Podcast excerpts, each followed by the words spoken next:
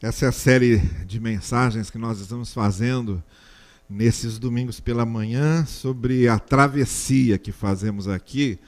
Nós sabemos que essa passagem de ano, né, esse momento de transição de um ano para outro, sempre causa grandes expectativas, é, grandes esperanças, muito especialmente para a gente que está deixando um ano tão difícil, tão problemático, tão surpreendentemente é, aflito e cheio de, de imprevistos e de falta de horizontes e com as soluções tão uh, distantes, tão improváveis e as coisas uh, ficam embaralhadas e a gente não, não consegue antever quando afinal isso terá um fim.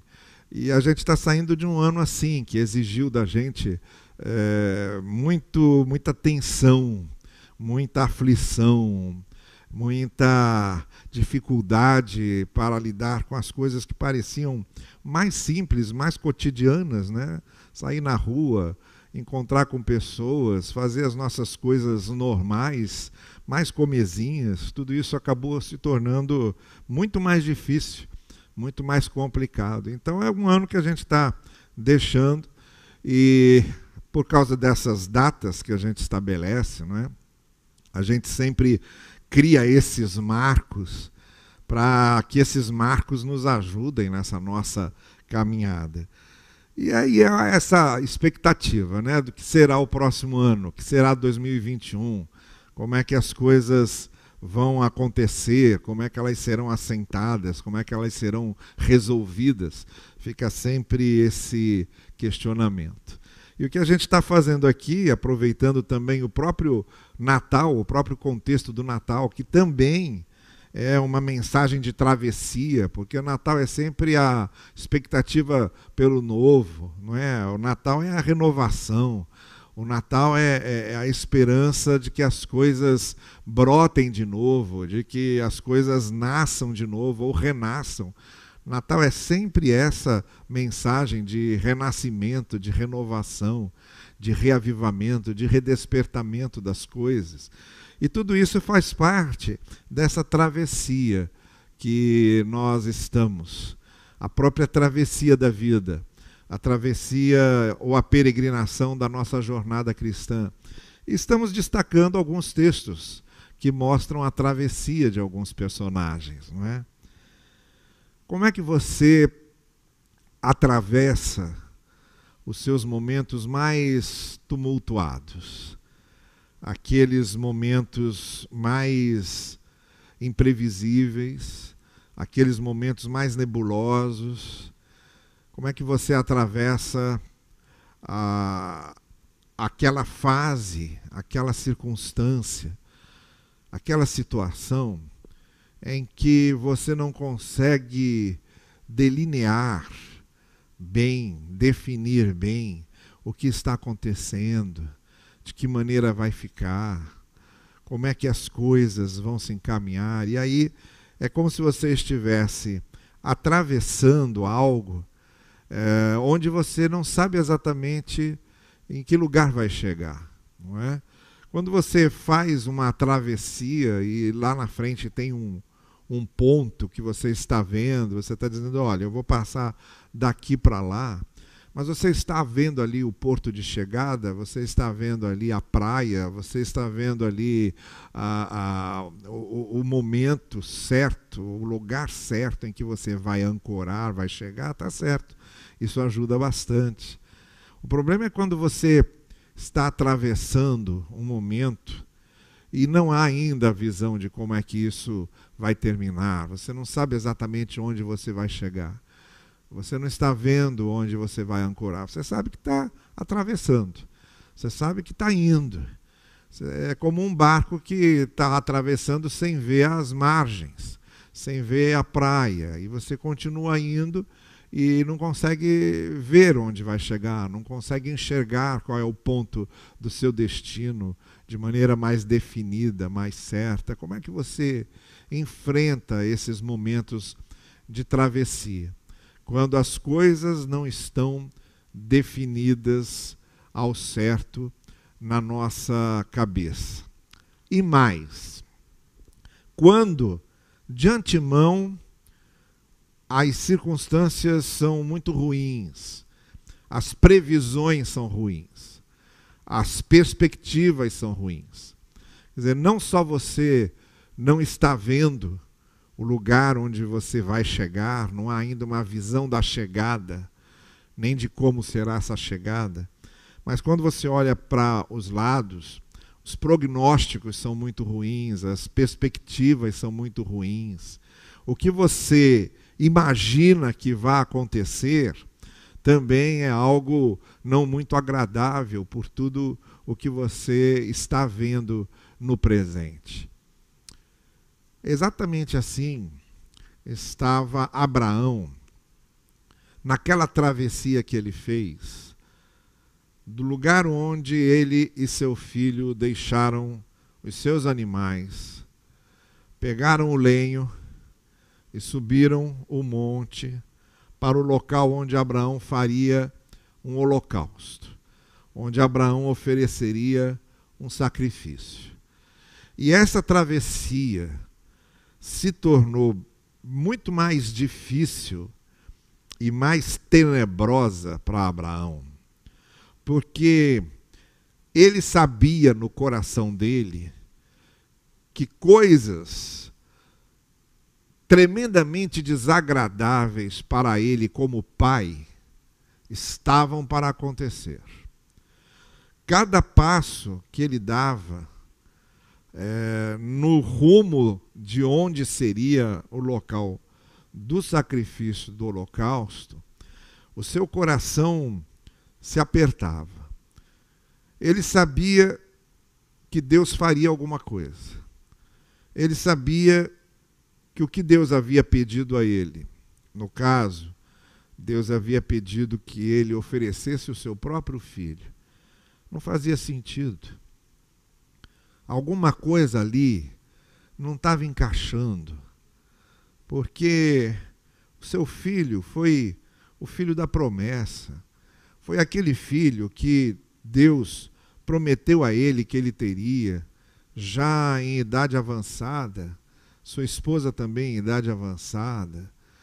Foi aquele filho que, por causa da, da incompreensão dele e de sua esposa, uma situação familiar foi criada é, envolvendo uma das servas, fazendo com que essa serva engravidasse e todos ali achando que o filho da promessa viria ali pela, pela serva engravidada por Abraão por ideia e por motivação da própria Sara, e depois criando uma situação de é, conflito interno, uh, de desamparo a uma mulher que era serva e que só estava cumprindo ordens ali, e que acabou sendo a grande vítima, a grande vítima de Abraão e de Sara e, e dos, das precipitações de Abraão e de Sara.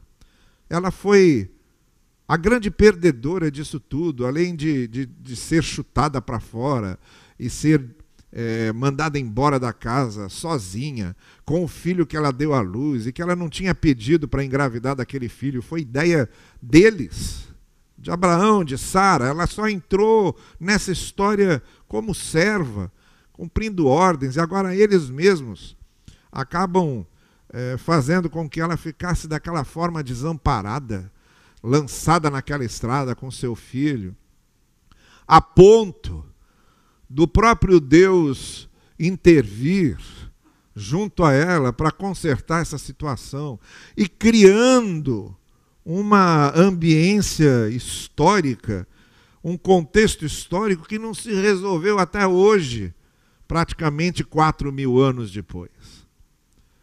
E que ainda o conflito entre os filhos de Abraão que vieram de Agar e os filhos de Abraão que vieram de Sara continua até hoje, sem solução. Agora vocês vejam Abraão ali subindo aquela, aquela estrada e pensando, depois de tudo isso, para finalmente o filho, o tal filho da promessa nascer, não é? E, e estar lá agora.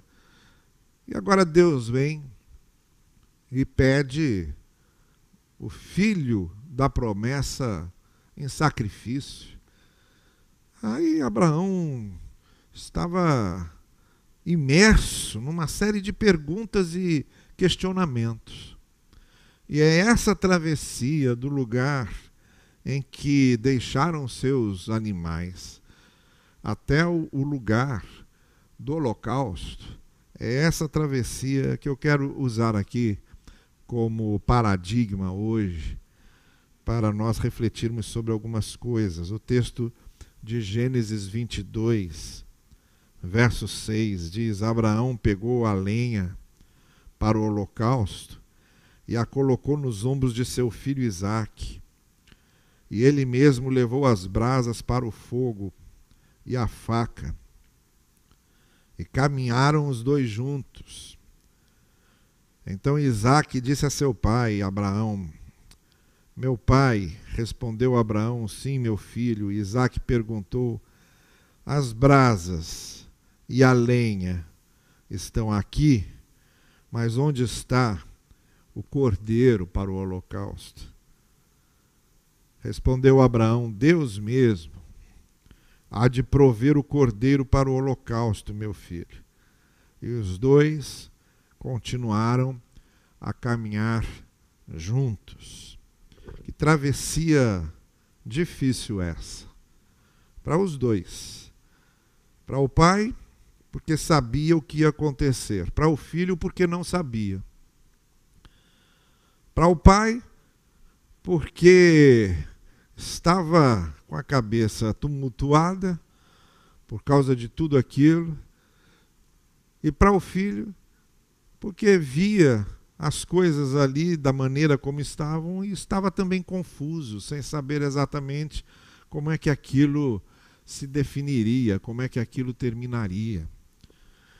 As travessias da nossa vida, nessas circunstâncias, muitas vezes, né, em que estamos nessa situação, não só de nos sentirmos peregrinando, passando de uma fase para outra, atravessando a vida é, na caminhada, na jornada da existência, mas confusos, sem ainda definições fronteiriças ou definições de horizonte. A gente está andando, mas não sabe ao certo ainda como as coisas vão acontecer e como. E mais, como eu disse, a gente olha ao redor e os sinais não são bons, porque Abraão sabia o que Deus tinha pedido a ele. E Abraão sabia o que estava indo fazer. Então, quando ele olhava para o lado, os prognósticos, as possibilidades eram muito ruins para o seu coração, para o seu sentimento de pai, para as suas emoções de pai. Eu queria mencionar aqui algumas coisas, pelo menos três coisas que aconteceram nessa travessia. Como ela vai terminar, nós já sabemos. A gente sabe que quando Abraão chega lá, há um cordeiro, então o cordeiro substitui Isaac. E de certa forma, o que parecia nebuloso, o que parecia tumultuado, confuso, o que havia deixado todo mundo perplexo, se resolveu, se iluminou. Mas o problema não era lá como terminou. O problema foi a travessia, que é exatamente o ambiente em que estamos. A gente sabe que depois a gente vai chegar lá e vai ter a vida eterna a promessa que Deus nos deu, ou a gente sabe pela fé, de alguma forma a gente confia, que lá na frente a graça de Deus, a misericórdia de Deus vai prover alguma coisa. Isso tudo é, é muito claro, se não na cabeça, pelo menos no coração que confia. A questão é como a gente se comporta e como a gente se conduz enquanto isso não acontece. enquanto não se dá o desfecho, enquanto há só a perspectiva, mas não há a, a confirmação, enquanto há só a potencialidade, mas não há ainda a concretização dessa potencialidade. Nesse meio termo, nesse miolo da nossa travessia, o que, que ajuda a gente a caminhar melhor, a não se afligir tanto, a não esgotar-se em emoções totalmente estressadas, desesperadas, não é? a não entrarmos num processo de profunda ansiedade e angústia. O que é que nos ajuda nesse meio tempo, enquanto as respostas não vêm, enquanto as coisas não se definem? A primeira coisa que a gente vê nesse texto, nessa travessia de Abraão e Isaac, é que cada um ali estava fazendo a sua parte. O texto começa logo dizendo isso. Tinham o que carregar, precisavam transportar o material do holocausto. Alguma coisa ficou com Abraão, alguma coisa ficou com Isaac. E assumiram ou utilizaram fizeram, fizeram uso, lançaram mão daqueles recursos que estavam disponíveis, daquilo que podia ser resolvido naquela hora, de uma maneira provisória, de uma maneira transitória, mas cada um cumprindo a sua parte, olhando e dizendo: bom, é isso aqui que a gente tem que fazer agora, mesmo não sabendo exatamente o que é que vai acontecer lá na frente. É, mesmo sem ter as definições que nós gostaríamos de ter. O que a gente precisa agora é dividir esse material, cada um carregar a sua parte, cada um levar o, o, seu peso, cada um levar o seu fardo, cada um fazer o que lhe compete fazer. É isso que tem que ser feito, então é isso que a gente faz. O fato de nós não, não sabermos exatamente o que o futuro nos reserva, ou como as coisas vão se resolver lá na frente, ou o fato de não termos as definições mais claras, mais nítidas, mais notórias do que vai acontecer lá adiante, não elimina a oportunidade, a possibilidade que temos de olhar aqui e saber o que temos aqui em mãos que precisa ser feito. O que eu preciso fazer agora, aqui? Examinar a situação, ver que tipo de oportunidade, que tipo de instrumentalização, que tipo de matéria, que tipo de equipamento, que tipo de condições eu tenho agora para fazer o que eu preciso fazer? Para fazer o que é necessário fazer agora, mesmo que as coisas lá para frente estejam indefinidas. O que esse texto marca e a maneira como ele começa mostrando é isso, de maneira muito serena, embora por dentro estivesse muito aflito e, e muito perplexo e muito confuso, é, Abraão dá ao filho lá o que ele precisava carregar, ajeita as coisas que ele precisava ajeitar, e resolve ali o que precisava resolver. Viemos aqui para um objetivo e vamos cumprir aqui o nosso objetivo. Porque, embora as coisas na nossa vida não estejam resolvidas de maneira absoluta, elas podem ser resolvidas de forma relativa.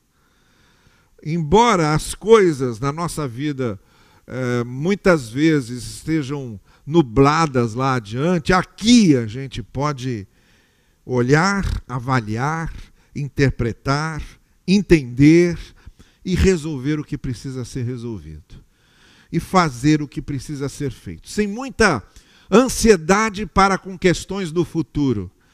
Sem essa ansiedade que tenta trazer o futuro para o presente. E é isso que muitas vezes nos estressa emocionalmente, de maneira profunda, marcante, faz com que a gente, às vezes, destempere num desespero uh, que nos tira o sono. E a serenidade anterior, interior, é quando a gente pega o futuro e traz para o presente, se preocupa com coisas que não adianta se preocupar agora porque aquelas coisas lá da frente não tem como resolver agora, mas tem como resolver agora as coisas de agora. Tem como resolver no presente as coisas do presente. Então a gente focaliza a nossa atenção naquilo que precisa ser resolvido agora. Que tipo de peso a gente precisa carregar agora? Que tipo de solução a gente pode dar agora. E isso diminui muito a nossa ansiedade e o nosso desequilíbrio emocional. Quando a gente deixa de querer sofrer por antecipação, sofrer por um futuro que ainda não está delineado e se fixa nos elementos que estão aqui no presente, agora, ao alcance da mão, ao alcance dos olhos. Então, essa é a primeira coisa que a gente aprende aí. Ao chegarem, cada um lá fez a sua parte. As tarefas foram distribuídas, os equipamentos foram distribuídos, usados. O que podia ser feito naquela hora, sem se saber exatamente o que ia acontecer lá na frente, foi feito. A segunda coisa que eu quero chamar a sua atenção é que o texto diz que depois de então passar para Isaac o que Isaac precisava carregar, e ajeitar as coisas que podia e devia ajeitar ali naquela hora, o texto diz que os dois caminharam juntos e foram seguindo juntos. Isso é, é de uma importância crucial.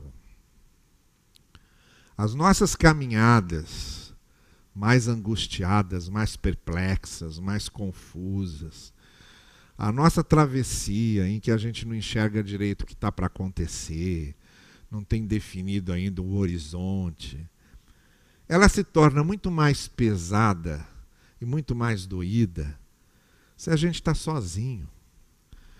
Se a gente não tem com quem compartilhar esses medos, essas angústias. Veja que eles caminhavam os dois sozinhos ali, apenas os dois, mas um fazendo companhia para o outro. E vejam bem que Isaac a angústia de Isaac pôde se expressar. Qual era a angústia de Isaac? O que estava deixando Isaac confuso, preocupado? Veja, eu acredito que nem sequer passava pela cabeça de Isaac, nem sequer passava pela cabeça de Isaac, o que Abraão sabia.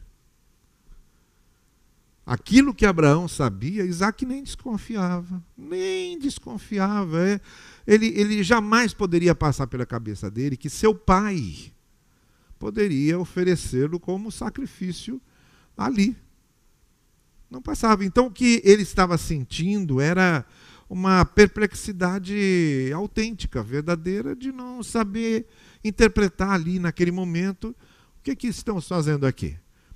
Se para fazer um holocausto, se para oferecer um sacrifício, a gente precisa de lenha, precisa das brasas e precisa do animal que será sacrificado, temos aqui as brasas e temos aqui a lenha, cadê o animal? Era uma dúvida é, autêntica, verdadeira. Ele estava fazendo uma avaliação e aquilo se tornou um elemento de confusão na sua mente. Agora, Isaac não carregou isso sozinho, porque ele estava acompanhado, e muito especialmente porque ele estava acompanhado do seu pai. Não é? Essas questões são, são muito sugestivas. Né? Como a gente diminui, às vezes, as angústias das pessoas que estão próximas da gente quando a gente simplesmente ouve ou quando a gente simplesmente fala. Essa questão é uma questão muito séria, por isso que a gente precisa é, falar sobre as nossas angústias.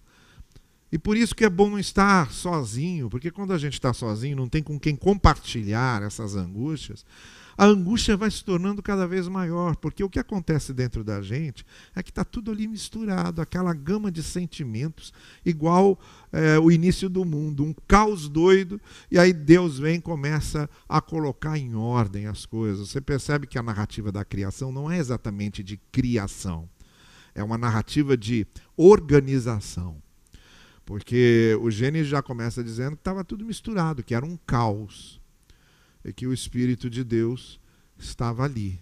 E porque o Espírito de Deus estava ali, o caos começou a ser ordenado nessa narrativa poética, simbólica é, do Gênesis a respeito da criação. Então, muitas vezes, o que precisa acontecer para que a luz venha, não é? é que a gente organize o caos. Aí que Deus começou a organizar a coisa, veio a luz, separou os céus da terra, foi organizando as coisas. Quando Jesus Cristo foi aquele homem que estava é, atormentado pelo maligno, e Jesus pergunta qual é o seu nome, e o maligno que o atormentava diz o seu nome. Isso é muito sugestivo também. Essa, essa narrativa tem um simbolismo muito grande, porque os nossos demônios interiores, o nosso caos interior, a nossa confusão interior, ela precisa ser organizada para que a gente saiba o que está sentindo, para que a gente dê o nome. Qual é o nome disso que eu estou sentindo? O nome disso que eu estou sentindo é medo. E aí eu vou saber lidar com o medo. O nome disso que eu estou sentindo é inveja. Aí eu vou saber lidar com a inveja. O nome disso que eu estou sentindo é angústia. O nome disso que eu estou sentindo é insegurança. O nome disso que eu estou sentindo é falta de fé. O nome disso que eu estou sentindo é, perplexidade. A gente começa a nomear e a organizar os nossos sentimentos para saber trabalhar com isso. Mas a gente não pode fazer isso se não há como a gente transformar aquele sentimento em algo concreto. Ele precisa ser transformado em algo concreto. E a gente só transforma aquilo em algo concreto quando transforma em palavra, quando dá nomes. Por isso foi muito importante para Isaac, ali no meio daquela confusão toda que estava na sua cabeça, ter ali alguém para poder expor os seus sentimentos assumir os seus sentimentos. Sabe, o que é mais difícil para uma pessoa que está com medo, que está com falta de fé, que está com insegurança, tudo isso que é muito natural sentirmos, você vai ficar muito mais doente ainda se você achar que você não pode sentir nada disso. Não importa você pode ser crente há tantos anos, pode saber a Bíblia de cor, pode ir na igreja todo dia. Você vai ter crises de fé, sim. Você vai ter crises de medo, você vai ter crises de ansiedade, vai ter crises de perplexidade. Você vai ficar confuso, você vai duvidar. Tudo é normal acontecer. E se você achar que não é normal, e se alguém disser para você que não é normal, se afaste dessa pessoa, porque essa pessoa vai te adoecer muito mais ainda. É tudo normal de acontecer. Agora, o que ajuda muito é ter alguém com quem compartilhar essa falta de fé, com quem compartilhar esse medo, com quem compartilhar essa bagunça na cabeça, ou essa bagunça de sentimentos no coração. Por isso é bom estar acompanhado, ter alguém de confiança. Aqui no caso, a melhor coisa que aconteceu para Isaac foi ter o seu pai ouvindo a sua perplexidade porque a melhor coisa que pode acontecer para filhos é terem pais que os ouçam. Que o filho possa chegar e dizer: Olha, eu estou me sentindo assim, eu estou vivendo isso. Nossa, que alegria! A melhor bênção, a maior bênção para Isaac foi naquele momento da sua travessia tão jovem, tão inicial, tão inexperiente, aquele mocinho tão novinho, começando a vida, e ter ao lado dele o seu pai experiente, vivido, que poderia lhe dar uma resposta. Então, o que diminui muito as nossas angústias e ansiedades nesses momentos dessa travessia é justamente estarmos acompanhados com quem possamos conversar e que sejam pessoas que nos ajudem a entender o que está acontecendo conosco, a organizar o que está acontecendo conosco. É muito melhor quando a gente pode, pode dar nome ao que a gente sente. Porque aí a gente sabe o que aquilo é e vamos tratar aquilo. Essa foi a segunda coisa que ajudou naquela travessia tão estressante de Abraão. Então a primeira coisa é essa, não é? É em vez de ficar antecipando o futuro, olhe agora para o presente, o que está aqui, faça o que precisa fazer, vá vivendo. Vá fazendo o que é certo, o que é necessário, o que é justo, o que é útil. Vá fazendo. Vá fazendo.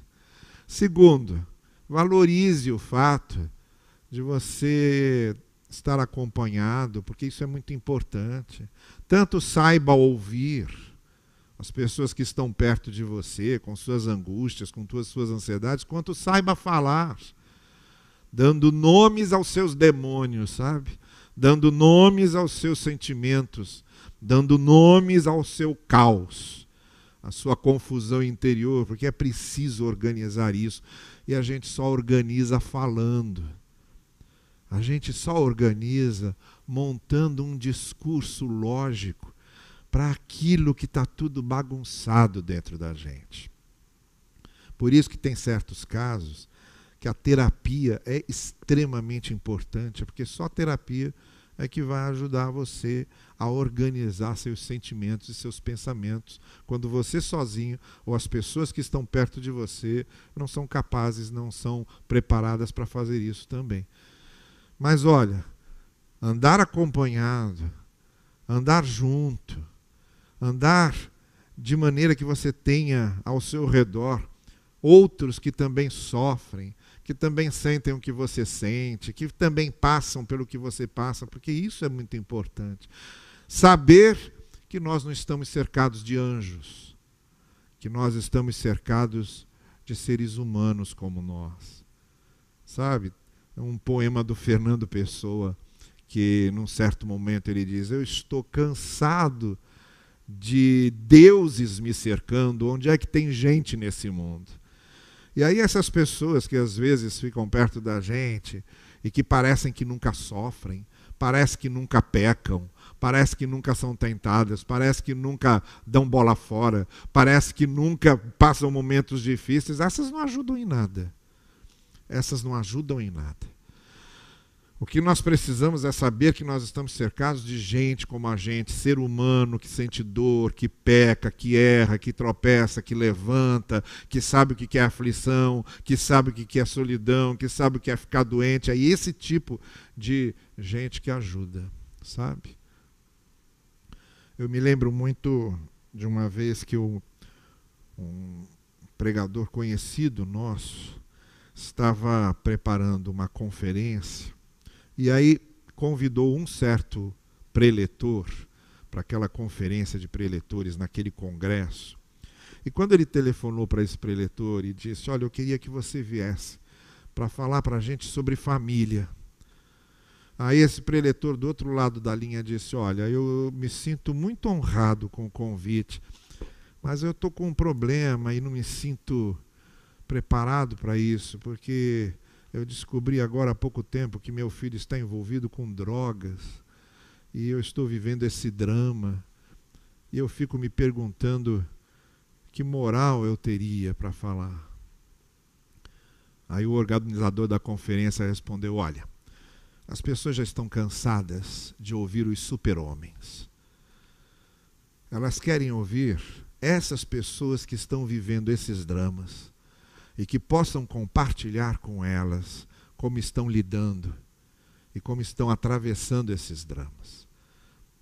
E é verdade. A mim valeria muito pouco o anjo Gabriel aparecer para falar de coisas que eu sinto que o anjo nunca sentiu.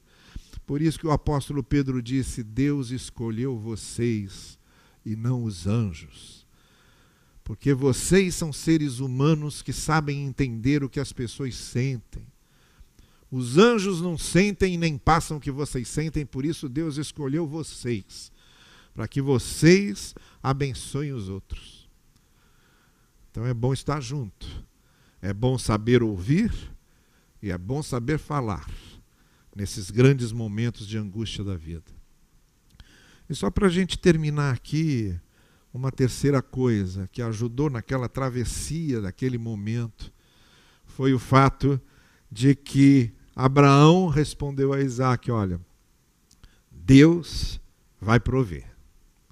Essa palavra de esperança na travessia é importantíssima. Eu imagino que naquele momento Abraão tenha refletido o seguinte: como eu disse, ó, nada aqui está batendo. Não faz sentido isso. Depois de tudo que a gente viveu, depois de tudo que foi construído até agora, Deus me pediu meu filho em sacrifício, não. Vai ter alguma solução que eu não sei qual é. Não tenho a menor ideia. Mas o Deus a quem eu sirvo não é um louco. O Deus a quem eu sirvo não é um sádico.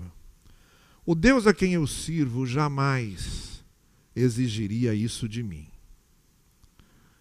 Então alguma coisa vai acontecer lá. Hoje, quando a gente olha para essa narrativa, nós temos a possibilidade de olhar retroativamente e de colocando essa narrativa na paisagem do plano redentor de Deus, entender essa narrativa como o grande símbolo, a grande antecipação, o grande apontamento para o que o próprio Cristo faria. O que nós temos aqui é um desses textos do Antigo Testamento que apresentam o que nós chamamos de tipo de Cristo. Tipo de Cristo, que é aquele personagem que antecipa o que Cristo seria e o que Cristo faria. Por exemplo, José, que viria algum tempo depois aí na descendência de Abraão. José. José foi um tipo de Cristo. Por quê? José foi humilhado, vendido por seus irmãos, olha aí a referência, vendido por seus irmãos, foi até o mais profundo da humilhação, depois foi exaltado e foi colocado no trono junto com faraó, à destra do faraó. Então José foi essa esse tipo de Cristo, não é à toa que o nome Jesus vem da mesma raiz de José, Jeremias, Josué e todos esses. Então, o que nós temos aqui nesse texto, de Gênesis 22, é uma antecipação da própria obra redentora de Jesus, que seria o cordeiro que não só substituiu Isaac, mas que substitui a nós todos. Mas isso é uma visão que nós temos agora. Não era a visão de Abraão, nem era a visão de Isaac. Naquele momento em que aquilo estava acontecendo, não havia nenhuma possibilidade de Abraão fazer essa análise. Essa análise fazemos nós aqui. O que Abraão teve foi só confiança. Confiança de que Deus é, culminaria aquilo tudo de alguma forma. E é dessa confiança que esse texto nos fala. Nessa nossa travessia, quando estamos vivendo esse momento mais angustiado, mais tormentoso, quando o futuro não está definido, quando há muitas nuvens ainda no horizonte, quando está tudo nebuloso e sombrio, a gente faz essas três coisas. Essas três coisas. Primeiro, a gente deixa de querer antecipar o futuro e vive aqui o presente. E fazemos o que precisa ser feito. Vamos fazendo o que precisa ser feito. Segundo, valorizamos o fato de ter ao nosso lado pessoas com quem possamos compartilhar nossas dores. Ou valorizar o fato de podermos ouvir alguém e compartilhar da dor dela ou dele. E isso, assim, caminhando juntos, fica mais fácil quando a gente pode nomear nossos sentimentos e organizar nossos sentimentos nesse convívio terapêutico que temos com outras pessoas. Por isso é importante esse convívio sadio. Que o convívio doente só perturba mais ainda, mas o convívio sadio tem uma importância enorme para ajudar a gente a ficar firme nessas horas. E terceiro, a gente mantém a confiança. Não sabe ainda qual vai ser o ponto final dessa história, não tem definições direito sobre as coisas, mas a gente sabe que o nosso Deus não é irresponsável. O nosso Deus não é um sádico. O nosso Deus não é um zombador. Nós sabemos que o nosso Deus é um Deus de graça, de misericórdia e um Deus de propósitos. E de propósitos que são seus propósitos. De maneira que o fato de serem propósitos de Deus já é a grande evidência de que a gente pode confiar no Deus de amor, de bondade e de misericórdia. Foi o que Abraão fez. E foi o que tornou aquela travessia dele ali naquele momento mais fácil. Conflituosa sim, difícil sim, pesarosa sim, porque tudo isso faz parte da vida, mas não desesperada, não ensandecida, não descontrolada, mais serena, mais aliviada, mais sensata. Por causa dessas três coisas que Abraão soube fazer e que nós aprendemos esta manhã e podemos aplicar na nossa vida. Que Deus nos ajude e nos conduza nisso.